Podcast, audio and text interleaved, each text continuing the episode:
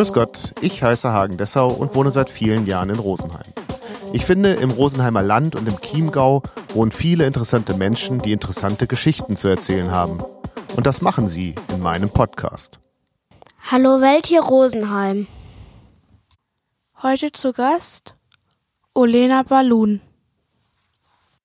Ich bin Olena Balun. Ich bin Kuratorin und Kunsthistorikerin und ich bin hier Vorsitzende im Kunstverein Rosenheim. Herzlich willkommen, Frau Balun. Sie kommen aus der Ukraine. Ja. Äh, wie hat es Sie nach Deutschland eigentlich verschlagen? Durch das Studium. Ich wollte immer gerne Kunstgeschichte studieren und ich hatte hier eine sehr schöne Möglichkeit, ähm, kostenlos zu wohnen, sonst wäre es wahrscheinlich nicht möglich gewesen. Und das war mein zweites Studium. Das erste war Fremdsprachen in der Ukraine und äh, direkt nach dem Abschluss dort habe ich mich hier beworben an der LMU und bin dann nach Deutschland gekommen.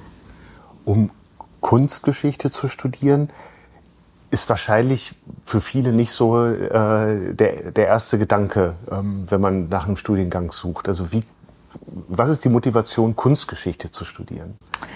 Ich bin in einer sehr kunstinteressierten Familie aufgewachsen. Ich glaube, das hat schon die Motivation und das Interesse sehr geprägt. Mein Vater hat mich immer sehr gerne zu den Ausstellungen mitgenommen. Wir sind immer im Theater gewesen und das war damals so eine lange Zeit, so inzwischen ändert sich das in dem Schulsystem der Ukraine. Man ist sehr jung, wenn man anfängt zu studieren.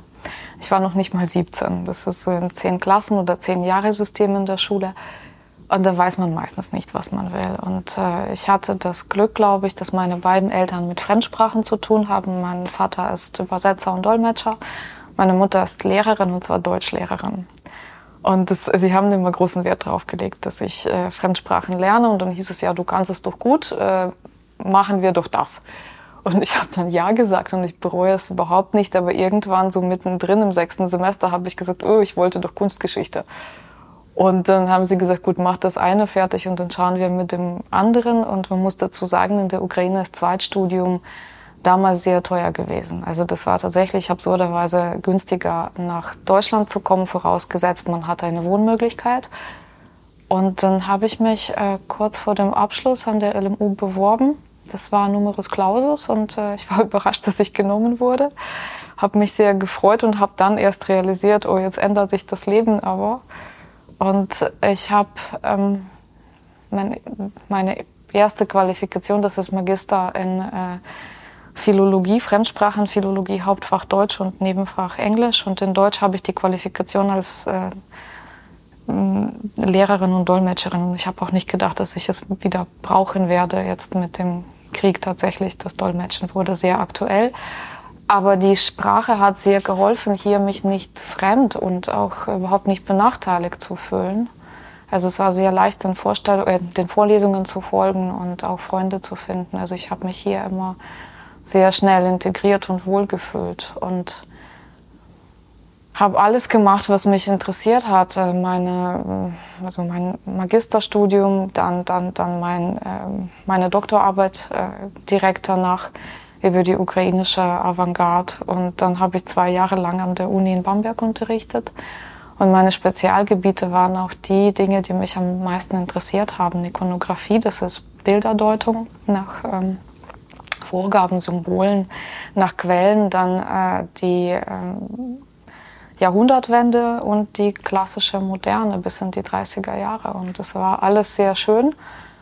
Und dann habe ich aber 2016 beschlossen, meinen Vertrag nicht zu verlängern, weil ich was anderes machen wollte und wurde dann selbstständig und arbeite jetzt in der zeitgenössischen Kunst. Das war dann ein anderes Kapitel. Das war eben auch so ein Gedanke. Ähm, wenn man Kunstgeschichte studiert, hat man dann schon vor oder während des Studiums so, so ein klares Betätigungsfeld, ähm, auf das man studiert? Also Sie, Sie haben jetzt gesagt, Sie waren an der Uni und haben da gelehrt. Aber das ist ja wahrscheinlich, oder anders gefragt, ist es das, womit man rechnet, wenn man das beginnt zu studieren, dieses Fach? Äh, nein, ehrlich gesagt nicht. Also man hat Interessen und die kann man dann ziemlich gut und sehr bequem dann an der Uni verfolgen, wenn man das möchte. Und das, was ich unterrichtet habe, war tatsächlich das, was mich am meisten interessiert hat. Das hat unwahrscheinlich glücklich gemacht, weil ich auch gute Studentinnen und Studenten hatte. aber um ganz ehrlich zu sein, bereitet die Universität in sehr vielen geisteswissenschaftlichen Fächern nicht darauf vor, was einem dann später im wahren Leben begegnet. Also man hat sehr wenig Kontakt mit den praktischen Feldern. Äh, für die zeitgenössische Kunst ist es überhaupt die Situation, die ähm, schwierig ist, weil die Professuren für zeitgenössische Kunst gibt es an vielen Unis immer noch sehr wenige. Ähm, damit gab es zu meiner Zeit auch immer ein Problem, dass die zeitgenössische Kunst irgendwie in den 50er Jahren des 20. Jahrhunderts aufgehört hat. Und äh, die Uni bereitet Leute äh, darauf vor, irgendwie akademisch zu arbeiten. Was zwar sehr schön ist, aber die wenigsten werden Stellen an den Universitäten und auch an den Museen bekommen. Und was im Kunsthandel, in den Versicherungen, in den Stiftungen und auch im freiberuflichen Leben passiert, das weiß man meistens nicht. Und auch noch mit der zeitgenössischen Kunst äh, man musste sich sehr viel selber beibringen. Ich hatte große Freude dran, weil ich sehr gerne am Puls der Zeit arbeiten wollte. Ich wollte was Praktisches machen. Und Kunstverein Rosenheim hatte eine große Rolle äh, dabei gespielt, also hat sehr viel dazu beigetragen, weil ich hier war, mich umgeschaut habe, wo kann ich denn arbeiten? Und das war die Institution, die meinen Wünschen und Ansprüchen und Vorstellungen und meiner Neugierde am meisten entsprochen hat.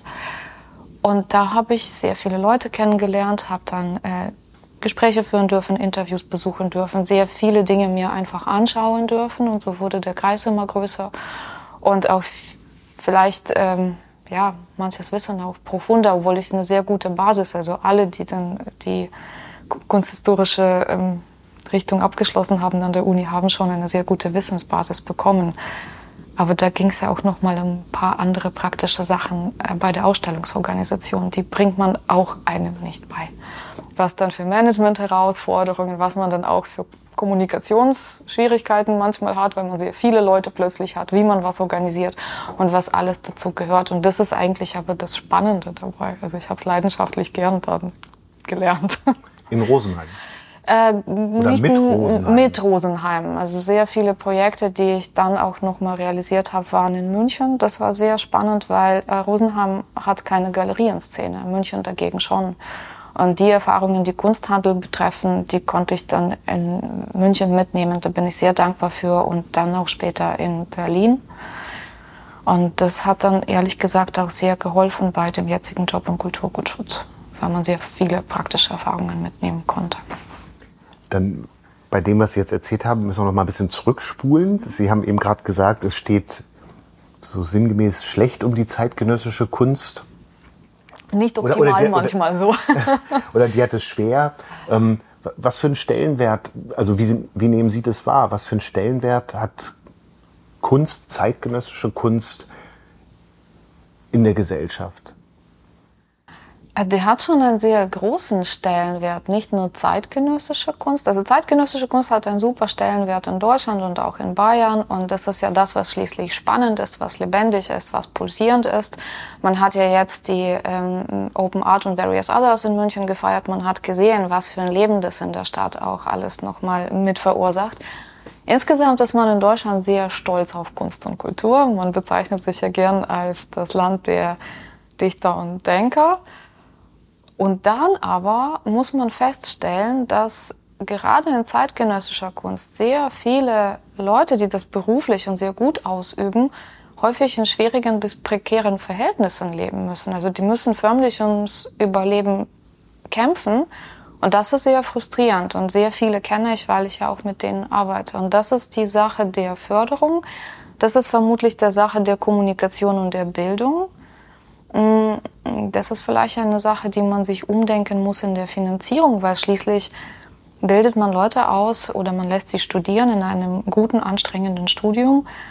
Und ähm, nachher gibt es eigentlich keine richtigen Möglichkeiten, dann geregelt Geld zu verdienen. Man hofft immer auf irgendwelche Verkäufe oder Projekte, die aber gar nicht so viele sind. Und auch diese Preisgestaltung und äh, ganz, ganz viele Sachen, die sind nicht transparent, die sind schwierig, die sind mangelhaft. Ich bin auch sehr froh, das betrifft auch Kunstvereine, dass BBK Bayern zum Beispiel gerade sehr darum bemüht, dass Künstlerhonorare überhaupt in den Förderanträgen reingeschrieben werden können.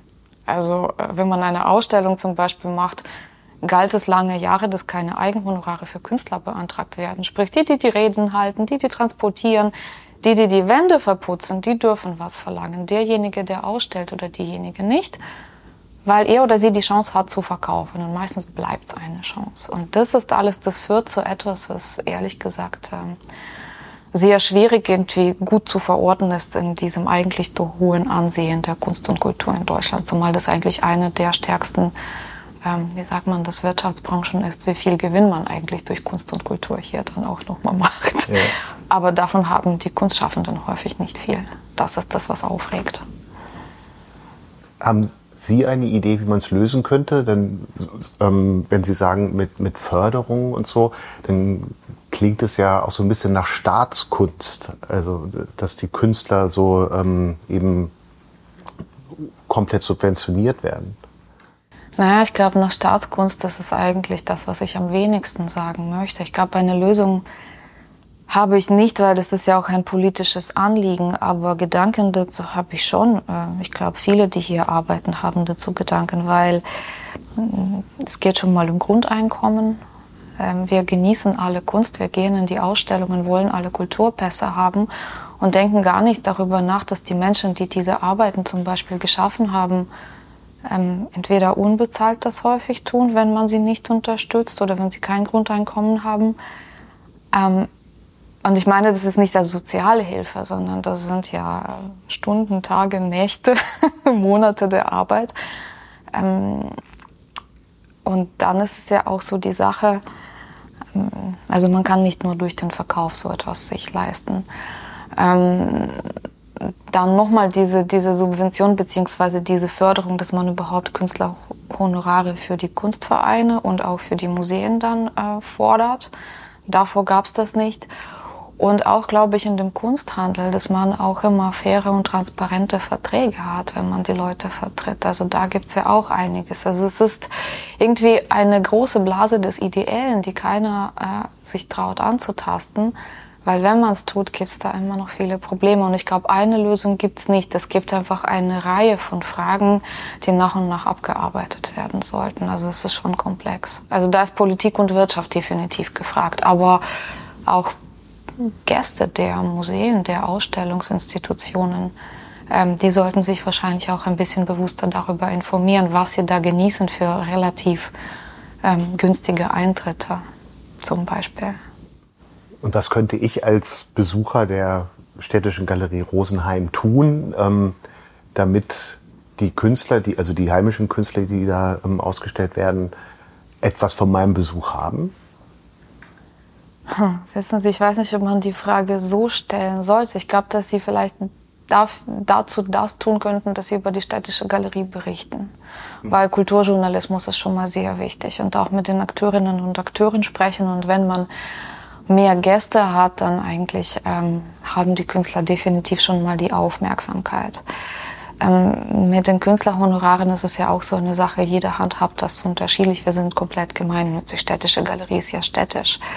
Und es geht nicht nur darum, dass die Künstler bezahlt werden, es geht auch darum, dass andere Kulturschaffende bezahlt werden. Wir haben keine einzige feste Stelle für Kuratorinnen und Kuratoren in Rosenheim. Das heißt, wir sind hier, wir fallen bei dem Kulturnachwuchs hier komplett durchs Raster. Wenn Leute Kunstgeschichte, Kulturmanagement äh, und auch Kunst studiert haben, gibt es für sie wenig Anreiz, nach Rosenheim dann zu gehen oder zurückzukommen, weil wo arbeiten? Und dass man personell unterbesetzt ist, ist in der Stadt schon ein Problem und das muss man ja auch bekannt machen. Ich glaube, wenn, ja, jetzt haben wir bald Wahlen, jetzt fragen alle nach Problemen. Ich kenne das eigentlich. Äh, immer wenn es Wahlen gibt, äh, ist man plötzlich interessant.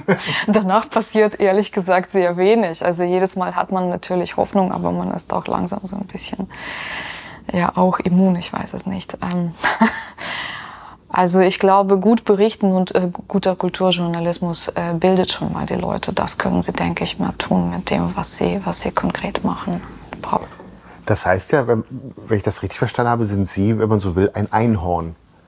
Also wenn es, wenn es in Rosenheim wenig ähm, Stellen oder gar keine weiteren Stellen gibt für Kunsthistoriker, dann sind Sie ja alleine hier.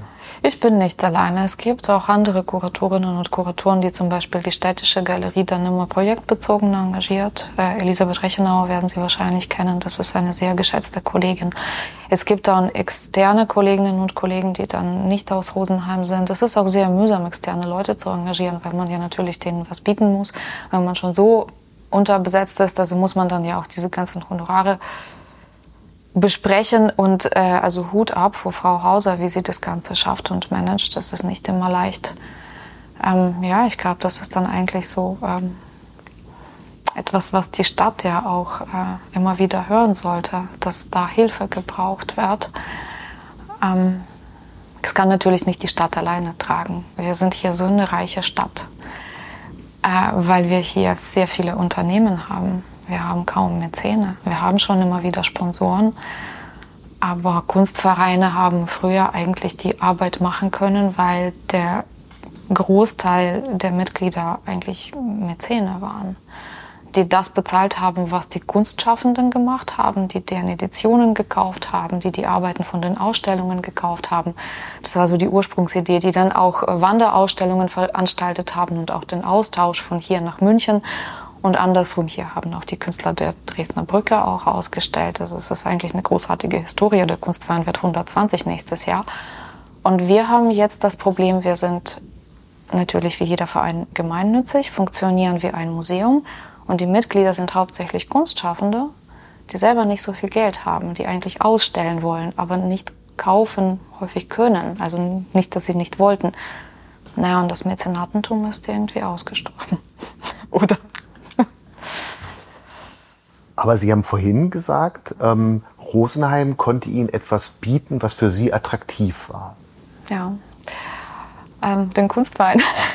Wenn man irgendwo die Menschen mag, dann ist man dort gerne. Ich ähm, bin hierher gezogen aus privaten Gründen und habe mich dann umgeschaut und äh, wo ich, wo ich überhaupt arbeiten kann. Und das hat sich dann herausgestellt, die Institution, die mich am meisten interessiert, äh, ist gemeinnützig, also ist die Arbeit ehrenamtlich.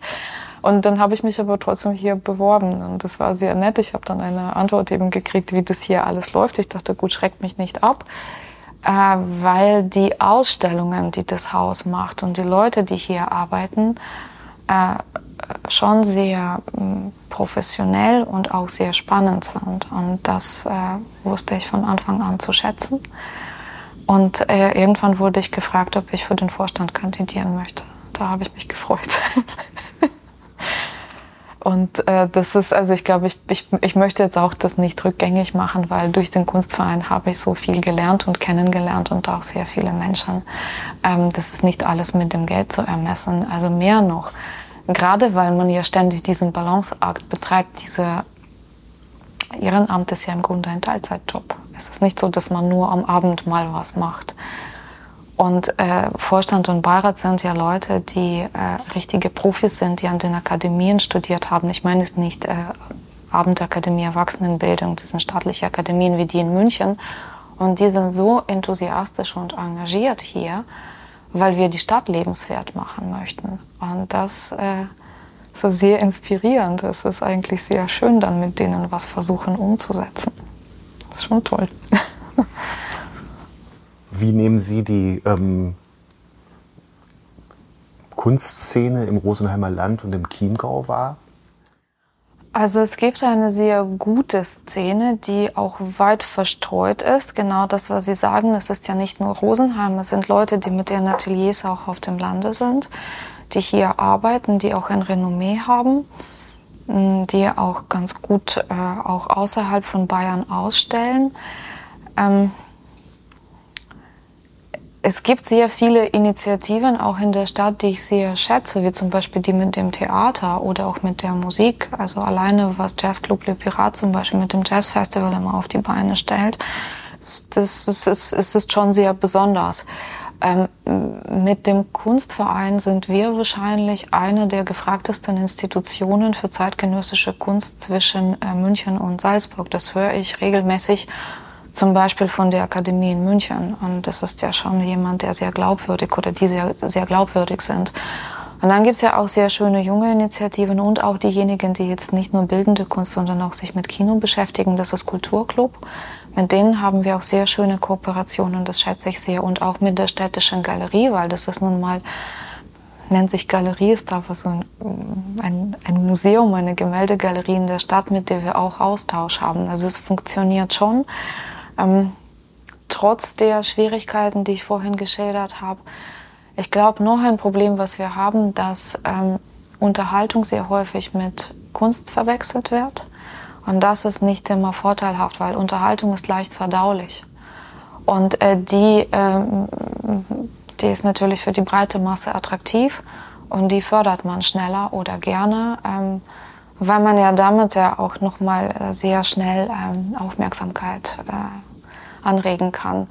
Bei der Kunst, die wirklich äh, qualitativ hohe Kunst ist, ist es so, dass sie, sie zwar auch unterhaltsam sein kann und schön sein kann, aber sie muss nichts, sie muss gar nichts, wie jede geistige Tätigkeit, die wir ernst nehmen, wie Literatur, wie Theater, wie Musik, äh, die darf aufregen und sollte vielleicht auch empören dürfen, äh, weil das zum Nachdenken bringt. Das macht uns zu Menschen.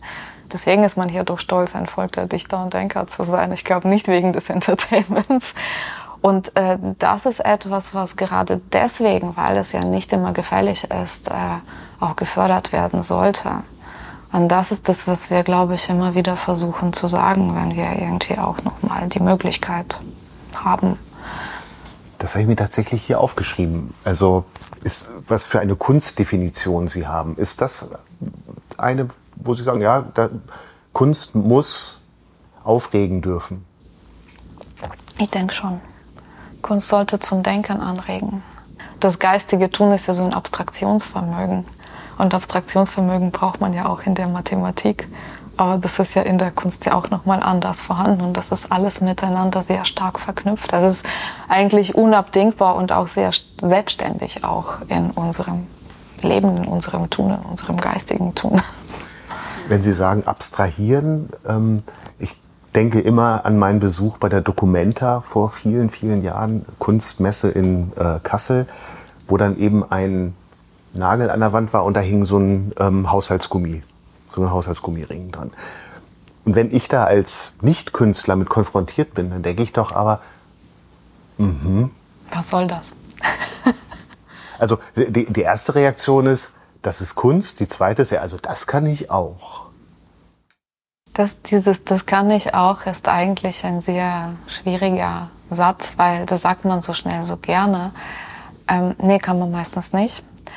Ähm, selbst wenn man dann sich gedacht hat, ach, das ist Kunst, äh, wie viele Jahre ist es her? Und das haben Sie immer noch nicht vergessen.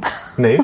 Die, diesen, also ich kann nur jedem empfehlen, mal ähm, auf die Dokumente zu gehen. Das bleibt. Also das ist mindestens 20 Jahre her. Genau das ist das, das bleibt. Also das, was bleibt, das, das, das ist ja eigentlich dann schon, schon etwas sehr Nachhaltiges, das, was einen zum, ähm, wenn, auch, auch wenn sie sich eine halbe Stunde drüber ärgern, hat man wahrscheinlich das Ziel erreicht, dass man sie aus dem Alltag rausgerissen hat.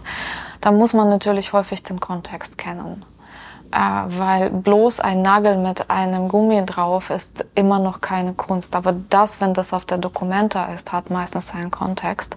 Und auf die Idee kommt man nicht einfach so. Also das hat meistens eine viel größere Geschichte. Das gehört schon dazu. Also das darf nicht beliebig sein. Das möchte ich auch mal dazu sagen. Und deswegen ist es mit diesem, das kann ich auch. Nee, das, was man meistens irgendwie selbst aus Jux kann, wird irgendwann sich als beliebig rausstellen. Wenn das Kunst ist, äh, hat das schon einen Tiefgang. Aber darf Kunst, so wie Sie es definieren, ähm, auch unterhaltsam sein? Äh, ja, selbstverständlich, natürlich. Es darf auch eine Leichtigkeit haben, absolut. Kunst darf ziemlich viel. Ist das, oder welchen Ansatz verfolgen Sie, wenn Sie eine Ausstellung kuratieren? Also vielleicht noch einen Schritt vorher auch, wie sind Sie in diese Position gekommen, dass man Sie gefragt hat, Ausstellungen ähm, zu kuratieren? Hm. Ich überlege gerade, ich glaube, die ersten Ausstellungen, bei denen ich äh, als Kuratorin mitgearbeitet habe, waren äh, noch, als ich Doktorandin war. Äh, mich hat es interessiert, äh, wie so etwas geht und ich habe mich dann für ein Seminar beworben und wurde genommen. Wir haben im Jüdischen Museum dann eine Ausstellung mit vielen anderen Kommilitoninnen und Kommilitonen gemacht, mit mehreren Professorinnen und Professoren. Und dann war das so ein ganz großes Team. Und dann hat man gesehen, ui, das ist spannend, weil dazu gehört ja so viel Recherche, dann Szenografie, dann äh, muss man ja auch nochmal die Kommunikation und dann auch nochmal ähm, sehr viele Abgänge, dann nochmal bis zu den Konservatoren, Restauratoren, äh, Gespräche mit den Leihgebern. Und das ist alles so, so ein Konvolut an dem, was man vorher noch nicht so hatte. Ich fand es einfach faszinierend. Und dann hat man das Ergebnis und am Anfang das, was man anfängt zu machen und zu lesen und was einen alles interessiert und fasziniert, ist so viel. Und nachher macht man das zu einem sehr konzentrierten Ergebnis. Und das fand ich auch ganz toll, dass man eigentlich eine Punktlandung im besten Fall hat. Und das wollte ich irgendwann beruflich gern machen. Das war auch mit einer der Gründe, weshalb ich auch an der Uni dann den Vertrag nicht verlängern wollte. Und da hatte ich nochmal auf Anfrage bei ein paar Ausstellungen dann mitgearbeitet. Und wo ich dann hier war, in Rosenheim und äh, bei den Ausstellungen hier, ähm, ist man kuratorisch zwar tätig, aber nicht zwangsläufig. Man lässt den Künstlern und Künstlerinnen sehr viel Freiheit. Aber es gibt immer wieder Wünsche, dass man unterstützt. Und das finde ich auch immer wieder schön, dass man dann mitmacht. Und irgendwann dachte ich, na ja, es gibt hier keine Galerieszene versuche ich doch mal was Eigenes zu machen, so ein kuratorisches Projekt. Und das war das Kunstschaufenster, das einige Jahre ganz gut gegangen ist. In dem Sinne, dass man sehr viel ausprobieren konnte, dass man sehr viele spannende Gäste auch dazu gewonnen hat. Also das, was mir Rosenheim noch von der anderen Seite gezeigt hat, was für ein tolles Publikum wir hier auch haben, das auch äh, neugierig ist und auch Interesse eben für so viele Dinge in der Kunst hat.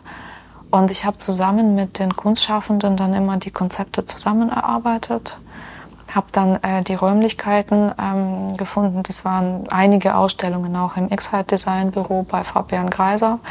Der war mit der Erste, der mit mir dann die erste Ausstellung nochmal äh, gestalterisch äh, mit umgesetzt hat, würde ich jetzt sagen. Und ähm, dann ähm, kam das so ins Rollen dass ich in München auch Kontakte hatte und dort viele Leute kannte. Und dann wurde ich dort angefragt oder habe selber was vorgeschlagen. Irgendwann mit dem Kunstschaufenster äh, ging das zu Ende, weil es ist schwer in Rosenheim Kunst zu verkaufen.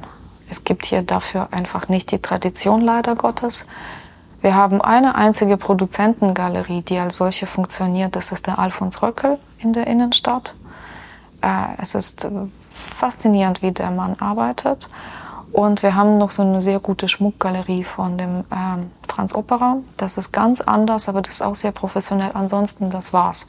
Und bei Franz Opera ist es nochmal eine ganz andere Sache, weil das ist angewandt.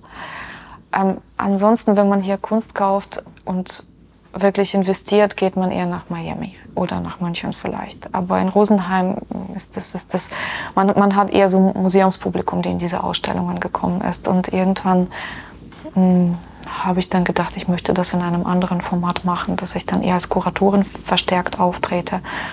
Deshalb dann auch Projekte mit den Münchner und mit, mit der Berliner Galerie Quadrat jetzt auch. Und ähm, ja, irgendwie seitdem ist es, es ist, äh, irgendwie Teil, Teil des Lebens. Aber Sie, Sie reden ja ähm, sehr positiv über die Künstlerszene, was, was hier ähm, los ist. Warum springt das nicht auf die Gäste, äh, auf die Zuschauer, auf die Betrachter, auf die Gäste über, dass, äh, also hier aus, aus der Region, dass die sagen, boah, das ist so Wahnsinn, ähm, das kaufe ich. Sie sagen, die kaufen lieber was aus Miami. Ja, das ist eine gute Frage, weil das ist die Diskussion, die hier, glaube ich, äh, jeder irgendwann führt. Ich ähm, weiß nicht, ob das die Antwort ist, aber zum Beispiel die Städte, wo man wirklich so ein künstlerisches Treiben mit der Kunsthandeltradition hat, haben das schon sehr lange. Also man, man hat dann eine Stiftung gehabt, man hat dann immer wieder, es ist, es ist ja auch eine Sache der kulturellen Bildung und auch der kulturellen Gewohnheit. Natürlich ist es auch eine Frage des Geldes. In Rosenheim gab es dann keine Stiftung und es gab keine Residenz und es gab keinen Kaiser, wie dann zum Beispiel, selbst in Bamberg gibt es nicht viel Kunsthandel, aber da gibt es Villa Concordia, eine der besten Residencies dann auch in Deutschland für zeitgenössische Kunst. Und in Rosenheim gab es einen Markt. Und das ist etwas, was, glaube ich, die Stadt sehr stark geprägt hat. Und es ist immer noch bis heute leider Gottes so. Man hat ja auch gesehen, dass man in der Pandemie viel lieber irgendwelche Einrichtungsgegenstände gekauft hat als Kunst. Also ich hätte gerne eine Antwort und ich hätte gerne auch was verändert. Aber ich glaube, zum, zum Verändern braucht man dann auch noch mal eine größere kritische Masse an denen, die mitmachen, von beiden Seiten, von denen, die was veranstalten und von denen, die dann auch äh, was kaufen. Also es ist gar nicht so, dass man gar keine Kunstkäufer hier hätte, weil äh, sowohl im Kunstverein als auch in meinen Projekten, als auch in einigen Ausstellungen, die wir dann in der Städtischen Galerie zum Beispiel haben, äh, gibt es schon immer wieder Ankäufer. Aber das ist jetzt kein Vergleich zu dem, was man zum Beispiel so im Galerieleben in München hat.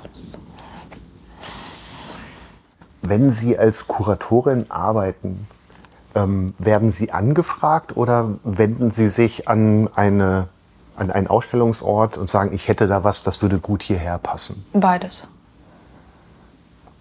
Und ähm, wie ist dann die Reaktion meist? Also äh, sehen dann die, also wenn Sie sich an die wenden, dass, äh, dass dann diese Einrichtung sagt, ja klar, machen wir. Also ähm. der Name Balloon. Der Name funktioniert inzwischen tatsächlich schon, weil ich aber auch, ähm, die, die Szene ist groß, aber auch klein.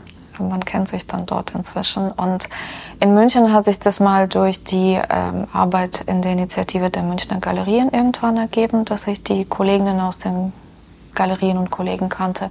In Berlin mit Martin Quade ähm, eigentlich durch eine ganz andere Ausstellung äh, mit einer ukrainischen Künstlerin. Ähm, ich, kann die, ich kann die Geschichte erzählen. Wir haben hier in München äh, eine Ausstellung gemacht mit einer jungen Initiative, die Geld sammeln wollte für die Hilfe für die Ukraine. Ähm, die haben dann Plakate und auch nochmal angewandte Kunst verkauft und wollten dann so einen Abend veranstalten und wollten dann eine Installation. Und Künstlerinnen, die ich kannte und mit denen ich früher gearbeitet habe, habe ich angefragt, ob sie ihre Arbeiten dafür geben würden. Und es gab dabei, es war Porzellan, eine gedeckte Tafel mit Arbeiten von Maria Kolakowska und äh, sechs Porzellanpatronen, äh, so Porzellanmunition von Julia Belaeva die das für ein paar Tage ausgeliehen hat und meinte, die müssen aber nach Berlin, weil die ähm, hat der Martin Quade jetzt gekauft oder jemand von seinen Kunden hat es gekauft. Und ich dachte, kein Problem, ich bring's dem Martin. Da habe ich den Martin kennengelernt. Das ist äh, jemand, der auch sehr gut bekannt ist in der Szene. Ich habe mit ihm telefoniert und dann standen wir mit diesen Porzellanpatronen zur Übergabe vor dem Bundestagsmuseum, weil da einer seiner ähm, Kollegen ähm, die Quadriga restauriert hat. Und wir haben nicht damit, wir haben nicht daran gedacht, dass man die Taschen kontrollieren wird. Aber klar, Bundestag. Und dann fährt diese Tasche von mir diese sechs Porzellanpatronen und die sind nach den echten Prototypen gegossen worden. Dann wie, wie am Flughafen dann durch und wir beide schauen uns an und sagen, oh, da ist Kunst drin, sieht aber aus wie Waffe. Und natürlich durfte ich das dann alles auspacken. Und wir haben danach gelacht und meinte, komm, wir müssen jetzt Kaffee trinken gehen. Auf den Schreck. Und danach hat er gefragt, magst du die Ausstellung von Julia kuratieren, die jetzt geplant ist? Und es sind alles, äh, all diese Projekte, die haben irgendwelche Geschichte dahinter. Nicht jeder ist so aufregend wie diese vielleicht, aber ähm, meistens ist es nicht so, dass ich mich irgendwo bewerben muss und andersrum auch nicht. Man hat schon voneinander was gehört. Jugendstil in der städtischen Galerie war dann auch eine Anfrage von Frau Hause, weil wir schon vorher miteinander einiges zu tun hatten ähm, und auch uns menschlich sympathisch gefunden haben, dann funktioniert es natürlich am besten. Wenn an Sie herangetreten wird, eine Ausstellung zu kuratieren, ähm, machen Sie alles? Also, oder, oder gibt es auch so, so einen Punkt, ähm, ich verstehe es nicht und, und ich mach's nicht? Inwiefern ich verstehe es nicht? Ne, ich könnte mir vorstellen, so wie, wie, mit mir mit dem Gummi, dass sie auf einer anderen Ebene in, in, in eine Situation kommen, wo sie sagen, hm, das ist ein Konzept, das verstehe ich nicht, aber oder ist nicht meins. So ist, ist habe ich keinen Zugang zu, aber ich verstehe, dass das seine Relevanz hat. Aber es könnte ja auch sein, es ist nicht meins und ich kapiere es auch nicht. Also wenn ich kuratiere, dann mache ich das Konzept, deswegen ist, ist das dann meistens kein Problem. Äh, ich mache sehr gern sehr viel. Äh, es ist vielleicht auch so, dass es manchmal zu viel wird, weil ich sehr gern dann auch die Kontrolle über das habe, was geschieht, dass ich den Überblick einfach besser behalte. Äh, es ist aber auch gut, was abgeben zu können. Und natürlich gibt es irgendwann, es kommt auf die Ausstellung an. Also wenn das jetzt etwas in der zeitgenössischen Kunst kommt, dann ähm, muss ich mich erstmal mit dem Künstler oder mit der Künstlerin auseinandersetzen, was er oder sie zeigen möchte oder die Gruppe. Dann ähm, entsteht im Dialog meistens, äh, äh, dass es dann im Einvernehmen alles passiert. Wenn das jetzt so eine kunsthistorische Ausstellung ist wie Jugendstil, äh, es kommt sehr viel zusammen. Äh, da hat man aber auch meistens viel mehr Zeit. Und dann sind auch meistens viel mehr Leute mit involviert, äh, wie das Haus selbst, das einen eingeladen hat. Die Mitarbeiterinnen und Mitarbeiter, die dann auch nochmal die physische, praktische Umsetzung wie der Ausstellungsarchitekt oder der Grafiker oder die Grafikerin, die, die das dann machen müssen, ähm, dass sie die Ideen, die ich dann weitergebe, überhaupt umsetzen können und da sagen, okay, bis zu dem Punkt, aber dann nicht weiter. Und ich muss natürlich mit deren Vorschlägen auch klarkommen, was auch sehr spannend ist. Da kann man jede Menge dazulernen. Und äh, die Auswahl der Exponate, ähm, das ist dann auch so eine Sache, dass man meistens aber auch viel mehr Freude dran hat, als äh, irgendwie Streit, was jetzt reinkommt oder nicht. Also ich kann jetzt bisher nicht unbedingt mich an etwas erinnern, wo ich sagen würde, oh, verstehe ich nicht, kann ich damit nicht anfangen. Das weiß man meistens im Voraus und dann macht man das nicht. Wie groß muss das Ego sein bei so einer? Ähm ähm, ich weiß nicht, ob es immer. Also ich glaube schon, dass, dass die Menschen, die das machen, die machen es ja auch, weil sie sich selbst ja, also alle, die da involviert sind, man möchte das gut machen. Also dass das, das dann das, was man so als Produkt, als äh, Ergebnis ist. Natürlich ist man ehrgeizig dabei weil ja auch vieles von einem drinsteckt. Ich weiß nicht, ob es Ego ist. Ähm, ich denke, bei manchen Sachen, wo man dann absagt, ähm, geht es weniger ums Ego, sondern darum, dass man mit bestimmten Themen nicht unbedingt gern arbeitet oder bestimmte Richtungen oder auch Qualität einem nicht zusagt. Kann auch sein. Ja, ich denke jetzt auch so an, an die Plätze, wo dann zum Beispiel Bilder aufgehängt werden, mhm. dass Sie sagen, dieses Bild muss an die Stelle. Mhm. Und dann sagt der Künstler, nee, nee, das müsste doch aber eigentlich dahin. Ja, passiert und, und, ständig. Und, und ähm, aus, aus, aus, Gründen. Und ähm, wie einigt man sich dann da? Man argumentiert. Äh, und äh, diese ähm, Ausstellungshängung ist so eine sehr spannende Sache, weil äh, meistens geht es ja nicht nur darum, sich einfach nur durchzusetzen. Das ist, äh, also ich glaube, bei mir ist bisher noch nie der Fall gewesen, dass man dann aus Trotz irgendwo zumindest bei den Sachen, die ich kuratiert habe, dann irgendwo die Arbeit hängen will. Ähm, es geht ja auch um das Gesamtbild, das gut sein sollte. Ähm, man muss schon kompromissbereit sein, weil wenn man nachher unglücklich ist, wird es nicht gut. Und es dauert auch richtig lange. Also ich weiß, dass ich mit Peter Pohl eine Ausstellung auch nachts umgehängt habe. Es war so ein Kunstschaufenster, weil ich nach Hause gekommen bin und dachte, nee, so können wir es nicht machen weil wir beide auch nicht, nicht, nicht glücklich damit waren. Und dann äh, haben wir uns dann irgendwie um, ich weiß nicht, elf, halb zwölf nochmal zusammengerufen. Das war im Designbüro X halt. Der Fabi hat Gott sei Dank mitgemacht. und da ging es nicht ums Ego, sondern darum, dass man das äh, richtig schön macht und dass man dazu steht. Mhm. Weil wenn man schon das angefangen hat, sollte man sich dabei auch ganz gut wohlfühlen. Gibt es ein Ort, ähm, den Sie für den perfekten Ausstellungsort äh, finden? Kunstverein Rosenheim. haben sehr schöne Räume. Also ich glaube, dass wir einfach von dem, wie, wie, wie die Räumlichkeit ist, ein Traum. Gibt es eine Ausstellung, die Sie gerne mal realisieren möchten? Auch jede Menge. Äh, sind schon einige geplant. Gibt es eine kleine Vorschau? Äh, Vorschau noch nicht, weil also ich darf vielleicht vorab sagen, dass es jetzt äh, eine, für die ich angefragt wurde, in München stattfinden wird und eine, die ich eher initiiert habe in Berlin. Und wir sind jetzt einfach dabei mit den Künstlern und äh, mit den äh, Galeristen oder mit den Raumbetreibern ähm, einfach weiter Ideen zu entwickeln, wie wir das genau machen. Wir haben vor längerer Zeit schon mal Kontakt aufgenommen. Ich ähm, hatte schon mal angefragt, ob Sie Zeit und Lust für ein Interview hatten. Und da ist ähm, der Angriffskrieg ähm, in der Ukraine dazwischen gekommen. Und in dieser Situation sind Sie vom Bund, berichtigen Sie mich, sind Sie von der Bundesregierung angefragt worden, ob Sie oder beauftragt worden, ähm, ob Sie die Sicherung ukrainischer Kulturgüter mit organisieren können? Ah, die Regierung kam später dazu. Ähm, das war so, dass ich äh, von einer ehemaligen Studienkollegin gefragt wurde, die in Berlin lebt und arbeitet und eben bei der Initiative, die man dann Ukraine Art Aid Center genannt hat, äh, aktiv mitgedacht und auch äh, an vielen Treffen teilgenommen hat. Ähm, sie haben damals eine Koordinatorin für die Hilfslieferungen und für die Hilfsarbeit gesucht. Und sie wusste, dass ich über ukrainische Kunst äh, eine Arbeit schreibe und dass ich aus der Ukraine komme. Und es kamen einfach sehr viele Sachen zusammen, die praktisch waren. Ich äh, konnte dolmetschen, ich war aus dem Land, ich kannte mich auch äh, einigermaßen aus äh, in der Museumslandschaft, obwohl ich hier schon sehr lange lebe und arbeite. Und ich bin auch mit den praktischen Dingen vertraut, wie Logistik, eben Organisation der Transporte, Kommunikation und auch die Schnelligkeit in der Reaktion. Das war alles gefragt und ich wollte helfen. Ich habe nicht lange drüber nachgedacht. Und es ist ein Netzwerk äh, aus sehr, sehr vielen Akteurinnen und Akteuren.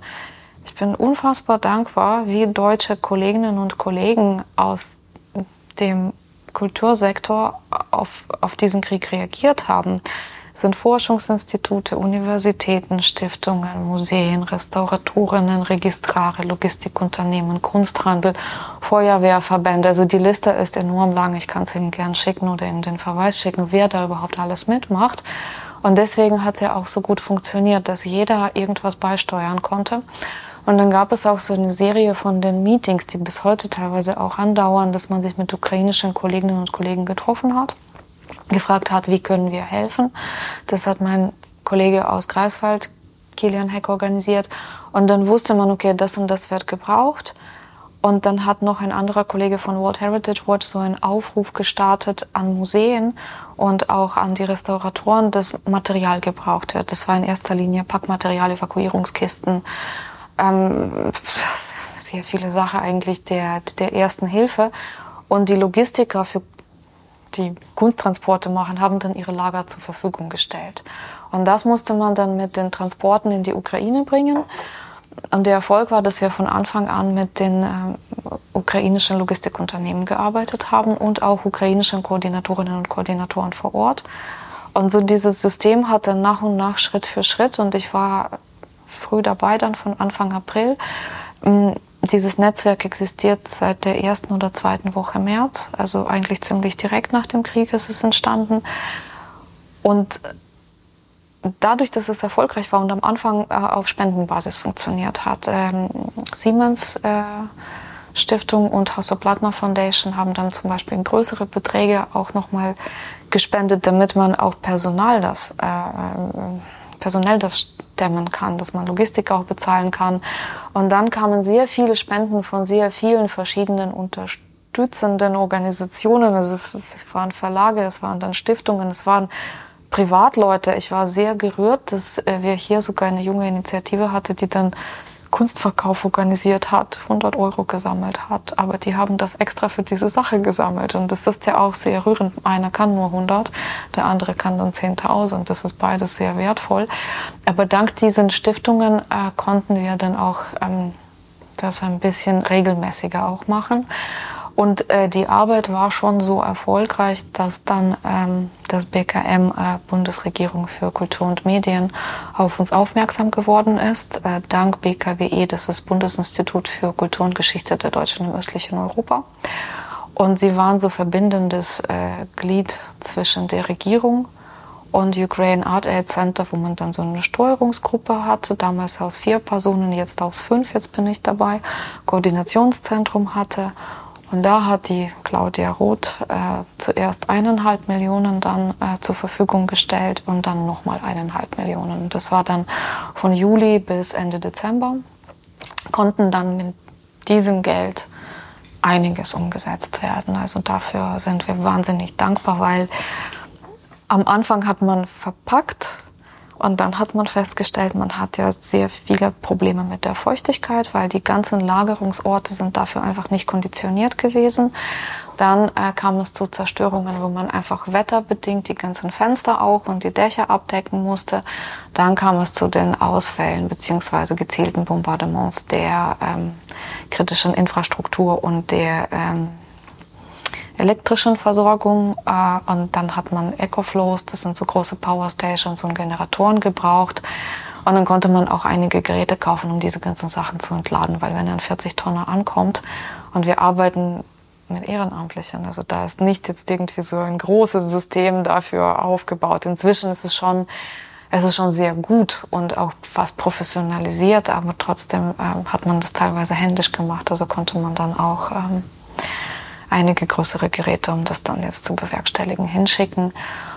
Und dieses Jahr äh, mussten wir sehr lange auf Unterstützung warten. Also das waren sieben Monate, wo sehr lange nicht entschieden wurde, wer und wie viel Geld jetzt zur Verfügung stellen wird. Und dann aber Gott sei Dank hat das Auswärtige Amt jetzt noch drei Millionen zur Verfügung gestellt, die wir jetzt gerade dafür ausgeben. Und da werden jetzt auch ähm, Digitalisierung ist ein großes Thema weil das, was man nicht physisch verpacken kann, versucht man dann nochmal digital zu erfassen. Es geht sowohl um äh, Baudenkmäler als auch um Dokumente. Und äh, jetzt sind auch einige Probleme aufgetreten, die man vorher einfach so nicht kannte, weil Luftabwehr über der Hauptstadt ist zwar sehr gut, aber die Druckquellen, selbst wenn man dann die Drohnen oder die Raketen abschießt, fallen ja die Trümmer runter und die Druckwellen verursachen dann Schäden, ähm, nach und nach, die erst später sichtbar geworden sind. Dass man bei der Sophienkathedrale zum Beispiel das UNESCO-Welterbe Risse festgestellt hat. Dafür brauchen sie Gerüste und Fotoequipment, also darum haben wir uns jetzt gekümmert. Oder das größte Freilichtmuseum in der Nähe von Kiew, das ist in Skansen mit Volksarchitektur aus der ganzen Ukraine. Die Häuser stehen dort ohne Fundamente. Wenn man sie versetzt hat, und die Druckwellen, weil dort auch einiges runtergekommen ist, die bewegen sowohl die Häuser als auch die Dächer, sind Reddächer auch dabei. Und auch mit diesem Problem versuchen jetzt die Kolleginnen und Kollegen, wie sie damit äh, schon mal gearbeitet und zurechtgekommen sind. Und auch dafür brauchen sie Equipment. Sind wir gerade dabei, das zu ermitteln, wie man es macht. Und auch restaurierte und, und, und. Also ich kann, ich kann eigentlich eine große Liste geben, was alles gebraucht wird. Das ist so der Fall, dass man Mängel hatte in, dem, der ganzen Infrastruktur der Kultur schon vor dem Krieg. Dann kam der Krieg und man hat gesehen, wie verheerend das ist.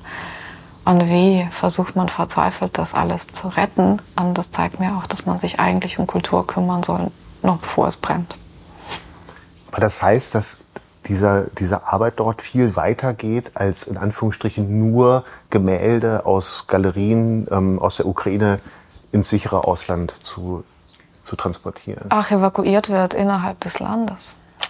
Das ist ja so, dass das, was jetzt ins Ausland gekommen ist, ähm, das sind Dinge, die unter Ausstellungsvorwand, Gott sei Dank, auch hierüber transportiert wurden. Ähm, es gab keine äh, präventive Evakuierung. Das ist überhaupt so ein sehr schmerzhaftes Thema.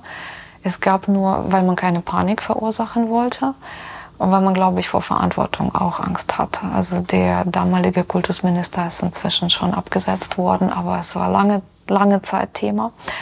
Ähm, man braucht für alles eine Genehmigung, selbst wenn man ein Gemälde oder eine Skulptur auf die andere Straßenseite trägt, weil potenziell setzt man das Objekt der Gefahr aus.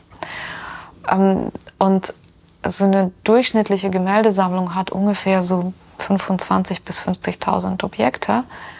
Prioritätsgruppen, die man in Sicherheit bringen kann, weil das die wichtigsten sind, sind ungefähr 700 bis 1000. Stellen Sie sich vor, wie schwer das den Mitarbeiterinnen und Mitarbeitern fällt, erstmal diese Prioritätsgruppe wirklich so zu erfassen. Weil man ja alles liebt, was da ist. Die Leute haben am Anfang des Krieges überhaupt die Museen gar nicht verlassen wollen, die dort arbeiten. Es ist zwar absurd, aber man dachte irgendwie, die, die sind sicherer dort, die Objekte, wenn man selber da ist. Stimmt zwar nicht, aber und ähm, also man, man sieht, wie, wie idealistisch diejenigen sind, die dort arbeiten. Und äh, diese Evakuierung, äh, man darf nicht sagen, wohin die Sachen gehen. Man verpackt sie und versucht sie so zu sichern, dass sie zumindest ähm, da gelagert werden, wo es nicht so schnell brennt oder wo die Wände besser und tragend sind. Häufig sind es aber Keller oder überhaupt Räume, die eben mangelnde Ventilation haben. Dann hat man in das verpackt, was, ähm, was da war. Und man hat später umverpackt. Und zum Beispiel hat mir ein Kollege aus einem Freilichtmuseum bei Lemberg erzählt, sie haben jetzt alle Ikonen ausgepackt und neu verpackt. Die sind alle vom Pilz befallen. Und man hat nicht nur Gemälde, man hat Papierarbeiten, man hat sehr viel Holz, man hat dann ja noch mehr Steine, Knochen und so weiter. Man hat spezielles Restaurierpapier gebraucht. Mikelent-Papier war letztes Jahr das Wort des Tages, bis wir überhaupt kapiert haben, was das ist und wo man es kriegt. Und das ist extrem teuer. Und früher hat man es über Russland bestellt, jetzt natürlich nicht. Und der deutsche Lieferant hat aber gesagt, oh Gott, früher hat das Frankreich gemacht, jetzt Korea und dann war Corona. Und diese ganzen Lieferketten, ähm, also war schon interessant, diese ganzen Dinge zu lernen. Das ist nur schade, dass man unter, dem, unter den Bedingungen das alles lernen musste. Sie wissen, wo die Sachen alle sind? Nicht alles. Also ich weiß, äh, ich, ich weiß über manche Dinge. Als ich letztes Jahr in Kiew in äh, September, Oktober war, mm, war ich in manchen Sammlungen, wo man auch nur irgendwie vorne rein durfte und man hat bestimmte Sachen einfach gezeigt, wie sie gelagert werden, damit ich sehe, wie Material verwendet wird.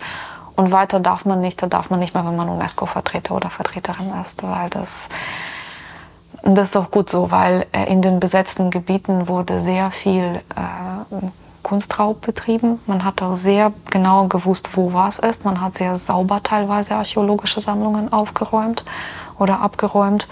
Und ähm, man weiß, dass in den besetzten Gebieten äh, man immer versucht, äh, Museumsmitarbeitende zu Kollaboration zu zwingen oder die werden zu Verhören dann ständig geschleppt und es gibt ja auch Direktoren, die mitarbeiten. Also die, die sagen das so aus Sicherheitsgründen, je weniger man das untereinander weiß. Sie sind also auch vor Ort. Sie sind dann in Kiew und in anderen ähm, Orten in der Ukraine und schauen, wie da gearbeitet wird. Ich war vor Ort letztes Jahr, ähm, weil dort auch meine Familie lebt und das war, wir, wir haben das einfach verbunden. Ich war eine Woche dienstlich und eine Woche privat und jetzt gerade sind ähm, meine zwei Kollegen und eine Kollegin in Lviv, in Lemberg und äh, besuchen dort die Institutionen, die wir unterstützen. Haben gerade einen, eine nicht so schöne Nacht hinter sich, weil Lviv diese Nacht bombardiert wurde.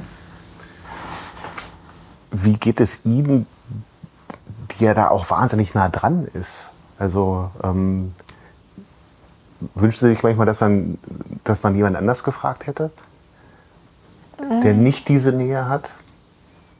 Ach, ich weiß nicht. Es ist so eine Sache, dass natürlich diese, diese Nähe treibt ja einen unheimlich an. Und äh, es ist ja so, dass man ja nicht, äh, ich wollte auf jeden Fall nicht tatenlos bleiben. Andererseits ähm, ist es schon sehr anstrengend, ähm, weil ähm, es ist ja im Hintergrund immer so der Krieg beruflich und der Krieg privat und das hört gar nicht auf. Deswegen macht es schon Sinn, dass man auch in diesen ganzen äh, Hilfsinitiativen die Arbeit aufteilt und auch die Leute immer wieder, dass, dass man sich ein bisschen abwechselt. Machen wir aber auch inzwischen. Ähm, Nein, ich möchte nicht, dass man mich nicht gefragt hätte. Ganz im Gegenteil. Ähm, bin auch froh, mal geholfen zu haben. Und äh, ja, mit der emotionalen Nähe mal so, mal so, man gewöhnt sich an vieles. Ähm, und eine Weile ist es ja so, dass es ganz gut geht und äh, man freut sich das, was man äh, gemacht hat. Und dann passiert irgendwas und dann zieht es einen schon sehr runter. Ich glaube, was sehr schwierig ist, ich bin jetzt nicht mehr Koordinatorin, ich bin tatsächlich im Steuerungsteam und Dolmetscher ab und zu. Ähm, es ist ein Projekt, ist irgendwie auch das falsche Wort dafür, das gar nicht aufhört. Als ich Ausstellungen kuratiert habe oder wenn ich Ausstellungen kuratiere, es ist es ja äh, immer mit einem guten Abschluss. Also man arbeitet mit Leuten, äh, man macht etwas, wofür man brennt, man bereitet es vor, dann hat man so ein schönes Ergebnis äh, in Form einer Vernissage und dann Ausstellung. Und dann ist vorbei und man vielleicht vermisst es eine Weile und dann geht's weiter. Und hier möchte man, dass es dann gut aufhört, aber das hört gar nicht auf. Man ist auch ständig im Reaktionsmodus. Das ist das Anstrengende, weil man kann nie genug im Voraus tun, leider Gottes. Also das, was wir schicken und dann, dann sprengen sie äh, Kachowka-Damm. Und dann äh, passieren Sachen, die, die man sich vielleicht hätte denken können, aber gar nicht denken wollen. Ähm, und das ist immer noch größer als das, was man selber machen kann. Und ich glaube, das ist das Frustrierende. Wie geht es Ihnen, wenn Sie dann wieder nach Deutschland kommen oder sich mit deutschen Themen äh, beschäftigen und dann werden Sie für, eine, ähm, für einen Kuratorenjob angefragt? Ich bin froh um Kuratorenjobs. Letztes Jahr gab es leider gar nicht so viele Möglichkeiten dafür, wenn man sich schon konzentrieren muss. Und es war schwer, sich auf irgendwas anderes zu konzentrieren. Ich habe tatsächlich äh, zwei Projekte mit ukrainischen Künstlerinnen gemacht. Mm, das fiel nicht schwer, weil das auch sehr nah am Thema war und die beiden arbeiten auch sehr politisch. Und ähm, dieses Jahr bin ich eben deswegen bewusst äh, nicht mehr in dem Koordinationsteam, ähm, weil ich Ausstellungen machen wollte, weil ich ein Stück auch mein Leben ehrlich gesagt zurückhaben wollte, weil ich brauche etwas, was mich erfüllt. Und äh, so eine positive Arbeit, äh, die dann diesen Rahmen hat, den ich vorhin geschildert habe. Genau, dass es dann auch mal so einen positiven Abschluss hat. Wenn man das hat, kann man ja wiederum das andere auch konstruktiver machen. Dann kann ich auch in der Hilfsarbeit wieder mich sinnvoll einbringen, wenn mich, ich mich ein bisschen erholt habe. Das ist ein gutes Stichwort zum Schluss. Ähm, möchte ich Sie bitten, die Tage werden jetzt länger. Es gibt wieder mehr Optionen, in Ausstellungen zu gehen, dass Sie drei Empfehlungen aussprechen für ähm, Besuche von Ausstellungsorten. Und wir machen das wie beim Michelin-Stern. Eine Ausstellung, wo Sie sagen, das ist ein Stopp wert. Eine Ausstellung, wo Sie sagen, das ist ein Umweg wert. Und eine, Aus äh, eine Ausstellung, wo Sie sagen, es ist ein Ausflug wert. Hm.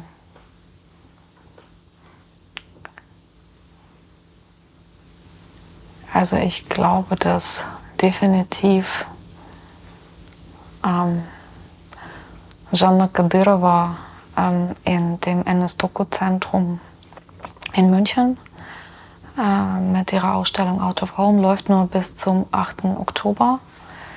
Äh, das ist eine Künstlerin, die in der Ukraine sehr äh, bekannt ist, die auch, äh, glaube ich, zweimal Biennale-Teilnehmerin war und äh, die eine ähm, sehr gute Ausstellung gemacht hat, die mir persönlich unter die Haut ging, die auch in einem sehr richtigen Ort, eines Doku-Zentrum, dann in diesem Kontext auch in München verortet wurde. Ich glaube, die andere Empfehlung wäre, wo man dann einen Ausflug definitiv, weil es einfach weiter weg ist, nach Berlin zur Quadratgalerie Timo Klöppel die habe ich auch vor nächste Woche zu besuchen. Aber ich kenne den Künstler und alles, was er macht, ist einfach faszinierend. Und ich überlege, ob ich jetzt für die nächste Empfehlung huh, die Kunstfilmtage in Rosenheim, das ist zwar keine Ausstellung, aber es ist immer ein Event, das äh, Überraschungen jetzt mit sich bringt wo man auch ähm, unterhalten wird, aber nicht nur. Und die dauert zwei Tage, wo man auch sehr gutes, spannendes Publikum für die Gespräche hat. Und wir haben dieses Jahr Kooperation mit der äh, Kunstuniversität Linz. Also da würde ich Sie auch gern zu uns ins Haus einladen. Vielen Dank. Sehr gerne. Vielen Dank für dieses wunderbare Gespräch, Frau Balun. Ich wünsche Ihnen alles Gute. Dankeschön. Dankeschön. Ich wünsche Ihnen auch alles Gute. Danke.